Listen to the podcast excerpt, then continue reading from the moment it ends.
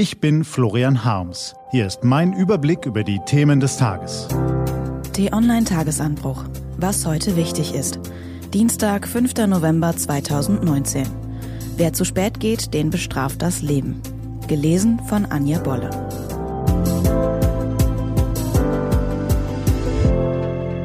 Bevor es losgeht, ein kurzer Spot. Stärken Sie heute Ihre Gesundheit und beugen Sie Herz-Kreislauf-Erkrankungen vor. Wichtige Infos und Tipps zum Thema finden Sie auf der Seite cholesterin-neu-verstehen.de. Was war? Süchtig nach Macht. Irren ist menschlich, Sitzen auch. Und beides ist schädlich, wenn es zu lange dauert.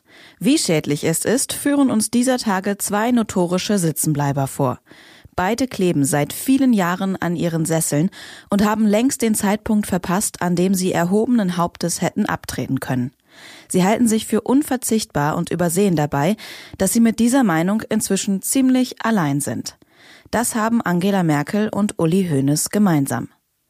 Warum kleben einstmals erfolgreiche Menschen auch dann noch an ihrem Sessel, wenn der Erfolg sie längst verlassen hat? Bianca Knoblach, die ein Buch über die Licht- und Schattenseiten der Macht geschrieben hat, sagt, Getäuscht von diesem Selbstbild der eigenen Unverwundbarkeit verlieren viele Top-Entscheider den Blick für die Realitäten und damit nicht zuletzt auch für diejenigen Realitäten, die ihnen eigentlich signalisieren sollten, dass es an der Zeit ist, sich zurückzuziehen. Mit diesem Satz im Hinterkopf ist es erklärlich, warum Angela Merkel im Bundestagswahlkampf 2017 ein weiteres Mal als CDU-Spitzenkandidatin antrat.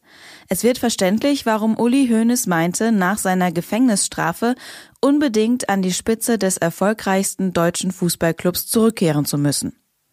Macht macht süchtig. Und die Angst vor dem Machtverlust macht blind für die Realität. Wer es dagegen schafft, rechtzeitig von seinem Chefsessel aufzustehen und zu gehen, hinterlässt zwar eine Lücke, aber er stärkt seine Nachfolger, ermöglicht einen neuen Aufbruch und erntet großen Respekt. Diesen Moment haben sowohl Uli Hoeneß als auch Angela Merkel verpasst. Streit um die Grundrente. Der Zank über die Grundrente hat den Rahmen der Sachpolitik gesprengt und ist zum Grundsatzstreit eskaliert. Die SPD kämpft ums Überleben und stilisiert daher den Kampf gegen die Bedürftigkeitsprüfung zum quasi religiösen Glaubensdogma. Wenn wir das nicht durchsetzen, können wir die GroKo gleich verlassen.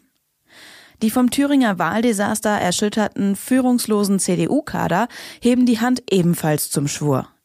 Wenn wir der SPD jetzt nochmal nachgeben, dann können wir gleich abtreten. Dabei wäre eine Einigung gar nicht so schwer.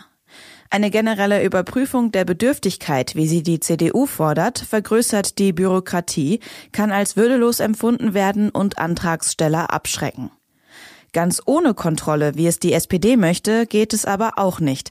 Sonst würden womöglich auch Menschen profitieren, die es gar nicht nötig haben. Man sollte zudem diejenigen nicht vergessen, die die Rechnung bezahlen.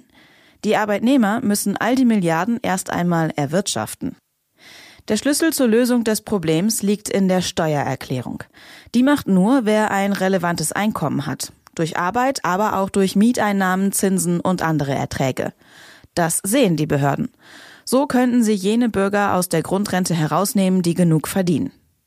Alle anderen dagegen könnten rasch und ohne großen Aufwand eine Anerkennung für viele Jahre gering bezahlter Arbeit erhalten, die ihnen über die Runden hilft, kommentiert die Süddeutsche Zeitung. Und die Koalition hätte den Nachweis erbracht, dass sie das Leben von Menschen spürbar und mit Weitblick verbessert. Könnte, hätte.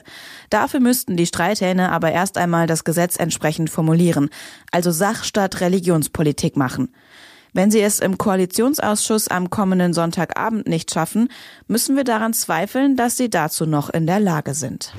Was steht an? Die T-Online-Redaktion blickt für Sie heute unter anderem auf diese Themen. Das Bundesverfassungsgericht verkündet heute sein Urteil zur Rechtmäßigkeit von Sanktionen gegen Hartz-IV-Empfänger. In London kommt das britische Parlament zu seiner letzten Sitzung vor den Neuwahlen am 12. Dezember zusammen. Und der Europäische Gerichtshof entscheidet über das Ruhestandsalter von polnischen Richtern. Das war der T-Online-Tagesanbruch vom 5. November 2019 produziert vom Online-Radio- und Podcast-Anbieter Detektor FM. Den Podcast gibt's auch auf Spotify. Einfach nach Tagesanbruch suchen und folgen. Ich wünsche Ihnen einen frohen Tag. Ihr Florian Harms.